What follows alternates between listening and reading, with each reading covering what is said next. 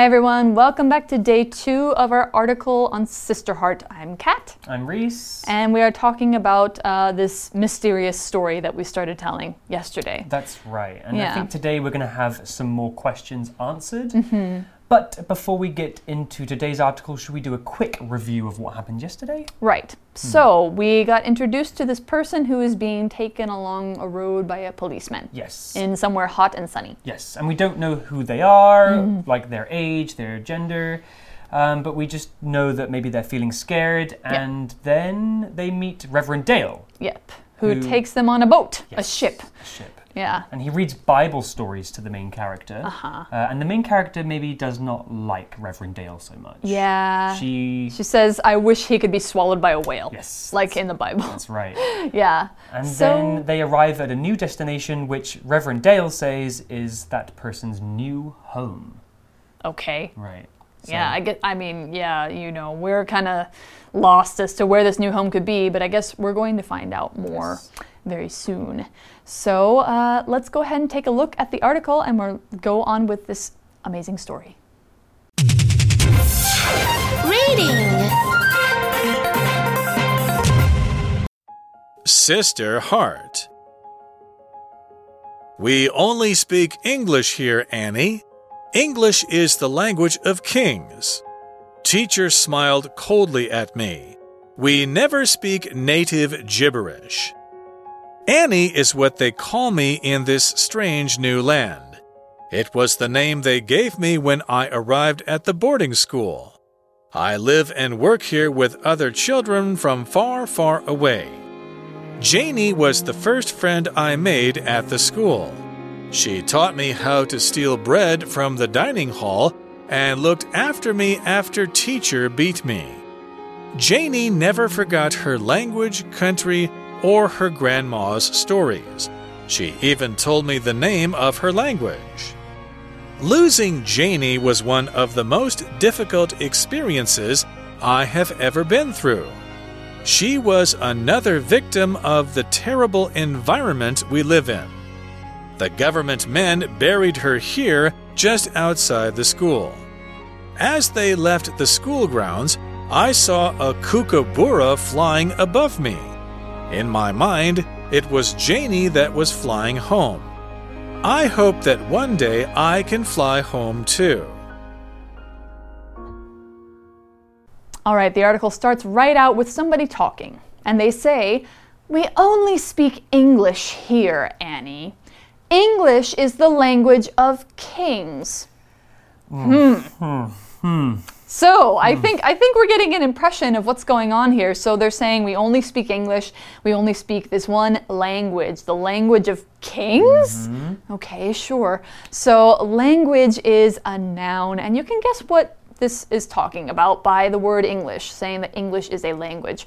English is a language, and a language is the thing that lets you communicate with and understand other people. It is what I love. I love languages. So it includes things like words, grammar, culture, sometimes writing. Some languages don't have writing. In fact, many languages don't have writing. English and Chinese do. And there are about, guess how many languages in the world? Oh my goodness. Uh, I would say more than more than a thousand or two thousand. 6,500. Wow. Yeah, that's a lot. so it is a lot, but um, there, there's a lot that are dying out, so people are trying to protect them. But there's lots of languages that are spoken in Taiwan. You think of Mandarin Chinese, that's the one most people speak. Taiwanese, Hakka, English, Vietnamese, Tagalog, all of these different languages. Beautiful. Yeah, remember, it's not about the group that you come from or what you look like, it's about the words you are speaking. So anyone can learn any language if you take enough time and you put in the effort. But it's not good to force someone to only speak one language. Yes, we only speak English. No, stop. Okay, so English, uh, English, I keep saying English. All right, the example sentence for language is for English speakers, Chinese is a difficult language to learn, but Spanish is easier. I can confirm that that is true. Me too. I, I learned, I think I was a better Spanish speaker after one year than I am in Chinese after four. yeah, my Chinese is okay now, but it was definitely uh, a difficult journey. oh, yeah, Yeah. difficult journey. Well, the article will continue here, and it says Teacher smiled coldly at me. We never speak native gibberish. Oh, okay.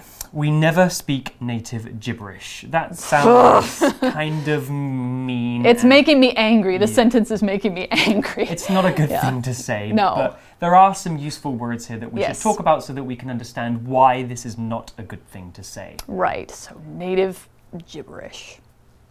Okay, so the word native here is used as an adjective, though it can also be a noun. The noun is a word for a person or a thing that originally comes from the place that you're talking about. So, for example, Taiwan has native people who have had families living on this island for hundreds of years. Uh, the adjective native is similar, but instead describes someone or something as being originally from that place. So, an example sentence using native would be Mangoes are a sweet native fruit of Southeast Asia. All right. So native gibberish. Yes. What in the world native gibberish? Gibberish. What is gibberish? Well, gibberish is a noun that means nonsense words or made up language, so not real. So Hmm. if something is gibberish, it means that you can't understand it, maybe because it's not a real language, or maybe it's just because it's something that you don't understand. In the context of this story, it sounds like the teacher is being mean by calling the character's native language gibberish. It's not a good way of describing it. No, like real gibberish should be like that's that's gibberish, but it's not real words. Mm-hmm. Like we're not saying anything real. But if you just say it's gibberish because it's a real language and you don't understand, that's actually very very mean. Yeah, it means that Yeah. you're ignorant because you just don't recognize it. and you don't want to learn it and you don't want to understand. Yeah. So anyway, um, the article goes on. Annie is what they call me in this strange new land. Okay, so now we know that the character is named Annie, which means they're probably a girl. Okay, Annie is a girl's name usually, and Annie is what they call me. So maybe her original name is not Annie. I think so. I think her original name is not Annie. They've just given her a name, an, an English language name, Mm-hmm. maybe because they were not familiar with her original name from her original language. Right. Okay. Well, the article continues here and it says, It was the name they gave me when I arrived at the boarding school. Okay. So, yeah, it is not her original name. It is a new name. And she's saying that they gave it to her when she arrived at this place, a boarding school. Uh, arrive at means you're going somewhere and you finally get there. It's the end of your journey when you arrive at a place. So, if you say, I just arrived at the park, I wasn't at the park before, but I am now. I just got here. I've arrived. It means I'm here. So um, she arrived at a boarding school. And a boarding school is a school where you live and you stay overnight. Like you have a room there. You don't go back home in the evening. That's what a boarding school means. So, right now we're going to look at this grammar point, which is something to do with the name they gave her. Okay, our grammar point this time is a relative clause. And that's kind of a tricky one because actually here it's hiding from us. So we see this phrase, the name they gave me. Annie was the name they gave me. Here, the name is a noun and they gave me is the relative clause for that noun. It acts like an adjective and it tells us something about the noun.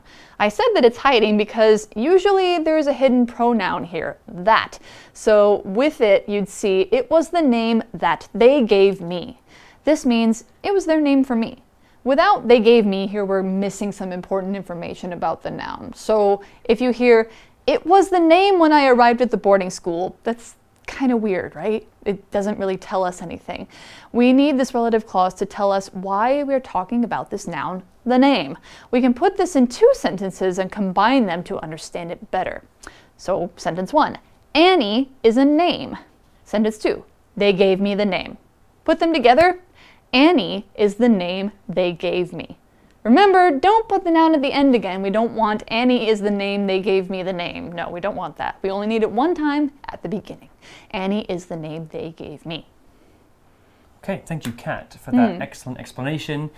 No Let's problem. get into the article. So it says, I live and work here with other children from far, far away. Ah, other children. So now we know not only is she a girl, she's a child. And she lives and works there? That's surprising because Yeah. Mm-hmm. children don't usually work, especially nowadays, but maybe before it was more common. Yeah. And I don't think it would be her choice to work. I mean, it wasn't her choice to even come there. Yes. So, you know, it's just what she has to do. So the article goes on Janie was the first friend I made at the school. That's good. It's good that she has a friend. Mm -hmm. Janie. And Janie usually would be a girl's name as well. Yes. So it looks like Annie and Janie are now friends, Mm-hmm. and let's see what they do together. Well, the article continues. It says, She, Janie, taught me how to steal bread from the dining hall and looked after me after teacher beat me. Wow. Yeah. Hmm, Yeah. Doesn't sound like a very nice place to be. No. The students are beat, that means to be hit, by the teachers, and they are so hungry that they have to steal food. It sounds just awful. So, what does it mean to steal something? Well, steal is a verb. And it means to take something that is not yours. If you steal from a shop, it means that you're taking something without paying for it. You didn't give them money. Oops. Stealing is pretty bad, Yeah. but it seems that maybe Janie and Annie, the two characters, are so hungry that they must steal food or they'll starve. Yeah, probably. And that sounds really, really bad. Yes, not good. Um, well, an example sentence using steal would be Every morning I steal $50 from my mum's purse to buy breakfast. You bad kid. That's naughty, yes. Yeah, you should just ask her for it. Right. Yeah. Please don't steal things. Yeah, just, I mean, if you need breakfast, your mom will probably give you 50 NT if she's not really mean to you. Anyway, the article goes on Janie never forgot her language, country, or her grandma's stories. So it sounds like Janie was also stolen from where she was from. Yes, and the clue is that she still has these memories Uh-huh. about her previous life in, Mm-hmm. in her original land. Yeah. Um, so maybe all of the children in this boarding school are in the same situation that Yeah. they've all been taken from somewhere. Uh huh. Okay, well, let's find out more. The article says she even told me the name of her language. Oh, so they have two different actual languages. Right, so okay. I think that maybe these children are being taught to speak English. They didn't speak English originally. Yeah. and we know that maybe they are from different places because they have their own different languages as well. Uh huh. Okay. Interesting. Yeah, so different children being brought from different places to the same school. But the article goes on with something extremely sad. Uh, losing Janie was one of the most difficult experiences I have ever been through. It doesn't mean that, you know, she uh, looked under her bed and Janie wasn't there one day. It doesn't mean she lost her like you lose a toy. It means Janie um, died Yeah. or, or she was taken away from the school. But in this case, we know that she's, she's gone. Yes. When Yeah. we say we lose somebody, usually that means that that person has died. Yeah. So, anyway, uh, we're saying this is one of the hardest experiences she's gone through. So, an experience is a noun that, yeah, it's something you go through. It's basically something that explains itself. It's something that happens to you in your life. It forms a memory or usually changes you in some way. So, you can have a happy experience, there are sad ones like this one. You could have a boring experience or even a scary one. It could be all kinds of things. As long as it's memorable and it sort of teaches you something or changes you in some way. We talk about them as something that is important. It's also a verb, though. You can experience something, which means you see or hear or go through an event. So I'll give you an example sentence for each one. The noun, I'll never forget the experience of seeing my favorite band in concert. That's a happy experience. It is. Now, uh, the verb, Stella has experienced some very sad moments in her life, but she says they've made her stronger. Mm, That's definitely true. I've had some hard, uh, sad experiences in- Mm-hmm. my life, and I always try to learn from them. Yeah, Yeah, so that we can have more happy experiences in the future. that's right. Okay, well, the article continues. It says, She was another victim of the terrible environment we live in. Mm-hmm. Okay, So, I mean, they were stealing bread, they were getting beaten. yeah.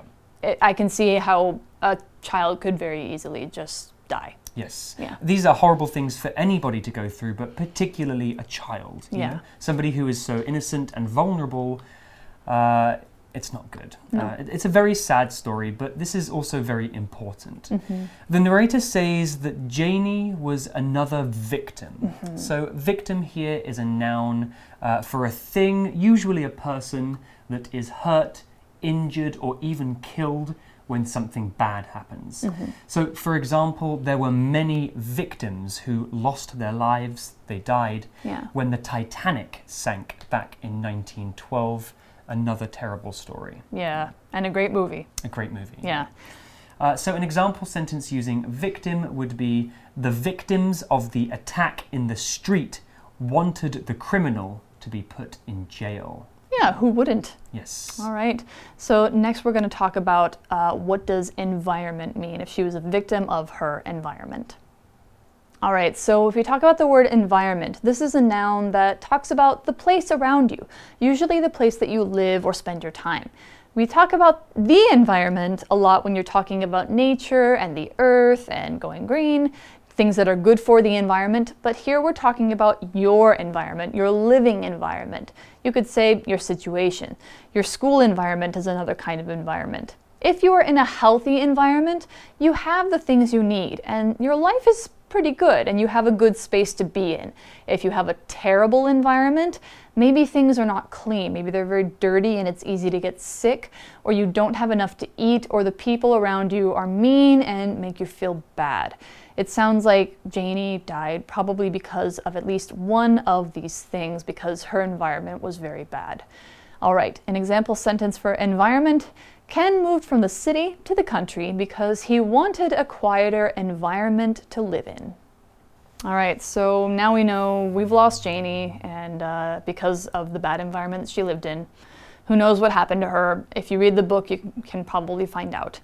So the article says the government men buried her here, just outside the school. That means they put her in the ground outside the school. As they left the school grounds, I saw a kookaburra flying above me. Hmm. Kookaburra, that's an Yeah. interesting word. Yes, kookaburra. It's it's actually kind of a funny word for a funny bird. It's an Australian bird, and it's known for its really loud and really crazy sounding mm-hmm. songs. When you hear one, it sounds like it's laughing. It goes like "Wah!" Like that. It's a very good impression. Thank you.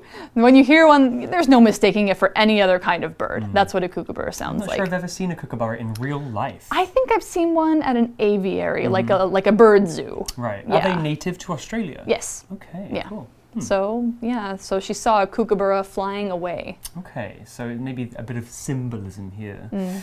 Well, let's continue with the article. It says, In my mind, it was Janie that was flying home. I hope that one day I can fly home too. Okay. Man, that's that's really touching. It's, it's sad. It's sad, Yeah. but it's, it's a beautiful way of describing uh, the loss of her friend Janie. So Mm. uh, maybe there's another clue here.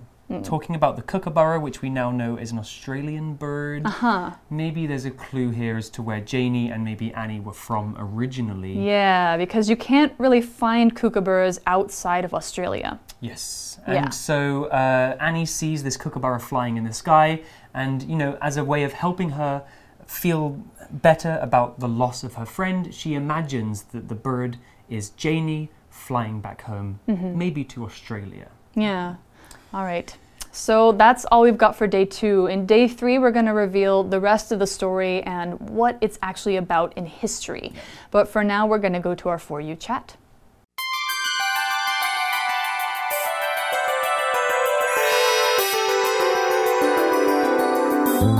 For you chat. Okay, well, today we're going to get straight into our For You chat question. Kat, I'm going to put this to you. Okay. Why do you think Annie and Janie were sent to the boarding school? Why can't they go home? I honestly have no idea. Like, as a person in the modern day and thinking about, like, if you are a child who lives in one place, why would they send you away from your home if your parents didn't want you to go? Mm-hmm. Because presumably their parents wanted them to stay with them, so why didn't they stay there?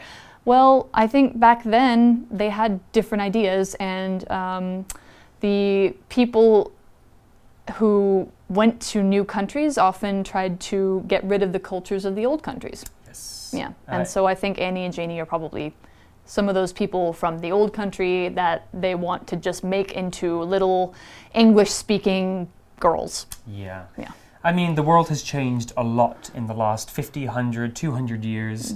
We still have a lot to do in terms of change, but things are definitely better now than they were before. And this kind of thing doesn't happen so often, but it's still really, really important to learn about the history of uh, when these things happened and why, and it will help us f- to stop them from happening again in the future. Yeah. Or even Um, now. Yes, uh, and and uh, in tomorrow's article, we're going to find out exactly what part of history this story is talking about. Yeah. Okay, so that's all for day two. Let's go on to day three. We will see you guys tomorrow and hope you have a lovely evening. See you then. Sister Heart. We only speak English here, Annie. English is the language of kings. Teacher smiled coldly at me. We never speak native gibberish. Annie is what they call me in this strange new land. It was the name they gave me when I arrived at the boarding school. I live and work here with other children from far, far away. Janie was the first friend I made at the school. She taught me how to steal bread from the dining hall and looked after me after teacher beat me. Janie never forgot her language, country, or her grandma's stories. She even told me the name of her language. Losing Janie was one of the most difficult experiences I have ever been through. She was another victim of the terrible environment we live in. The government men buried her here just outside the school. As they left the school grounds, I saw a kookaburra flying above me. In my mind, it was Janie that was flying home. I hope that one day I can fly home too.